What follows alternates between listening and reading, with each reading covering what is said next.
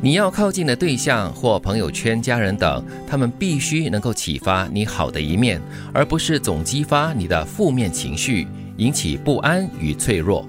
只因为好的感情是共创的，悲剧也是。这是台湾的年轻作家黄山廖作品的金句之一。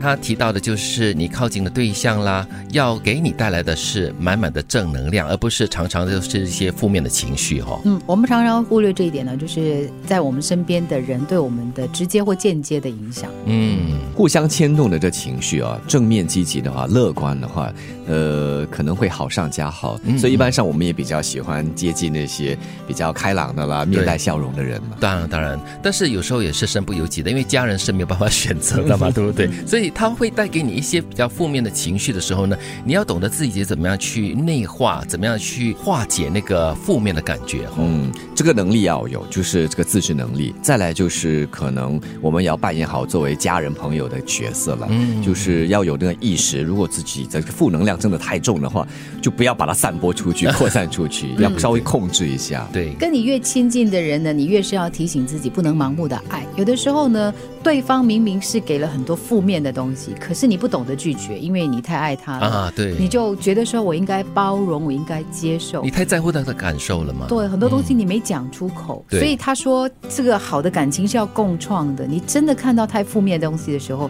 你必须要做引导。对，他提到这个悲剧也是共创的哦。所以如果大家都互相的牵扯啦、拉扯到掉入一个深渊里面的话呢，那但真的是无法想象那个后果是怎么样的了。特别是作为家人，很多时候我们会认为说家人。嘛，就是要跟我分忧解难啊，对不对？所以就把很多的垃圾倒向他家人。其实为什么呢？家人也是你身边的人呢。你对朋友好，对同事好，为什么对家人就总是那么不好？不可以把它当成是理所当然的一种关系了。如果你觉得你没有能力，在亲密关系中会特别吸引对方评断你的能力。如果你对外表没有自信，就会吸引对方评论你的外表，而你也特别需要对方正面的评价。你越在乎对方，你就会越脆弱。但也只有你很爱的人，才有本事激发你的脆弱。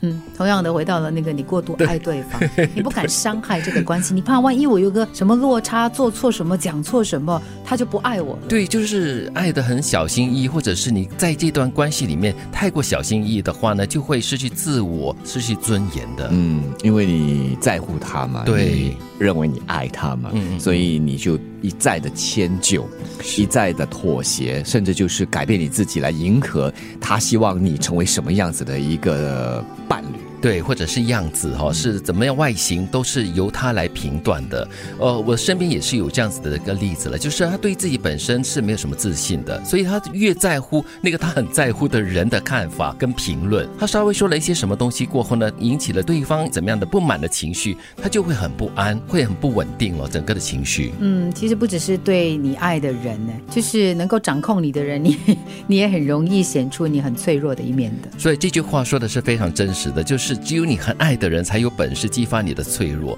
但是当你这样的脆弱的感觉浮上台面的时候呢，你就要特别的有自觉性的去控制它，或者是好好的处理它了。